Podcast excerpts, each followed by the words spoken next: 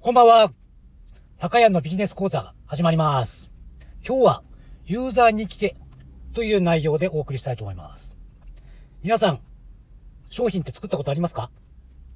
商品って言うと、メカメカしいものだだけではなく、ツイッターではノートのような情報商材を売られるケースがありますね。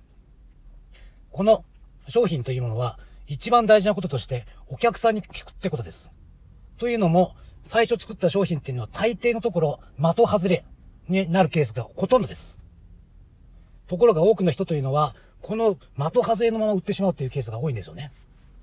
具体的にはどんなところが的外れなんでしょう？例えば、某有名人、某インフルエンサーですね、の方で、YouTube 成功の教科書って作った方がいます。29,800円ですね。で、こちら売って、えー販売したところ、なんと、まあ、アンチの方がたくさん来たわけですよ。成功もしないのに成功の教科書なんか売るななんてね。まあ、それは妥当ですけども、まあ、その人で言うと、別に詐欺してるわけじゃないわけですよ。で、本来で言うと、YouTube 成功の教科書ではなく、YouTube にどうやって入るのか、YouTube のとこである程度収益化するにはどうしたらいいのか、YouTube 収益化の教科書なんて書けばよかったですよね。そうすると、ターゲットとする人は全然違うわけですよ。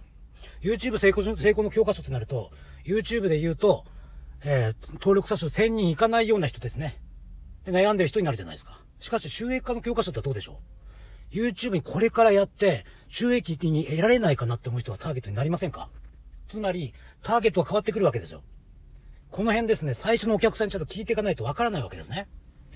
お客さん、つまり使った人、ユーザーの方にそのことを聞いて、改善し、そして見せ方を変えていくわけです。中身というより見せ方。それをやることで改善をしていって売り上げにつなげるってこと大事ですね。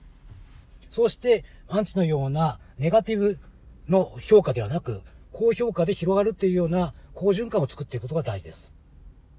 このためには先ほどから言っているお客さんに聞くこと、ユーザーに聞くこと。これが大事です。じゃ大事というよりも、マスト。必須です。繰り返します。お客さん聞いてください。絶対に。これをやらない人が多いんです。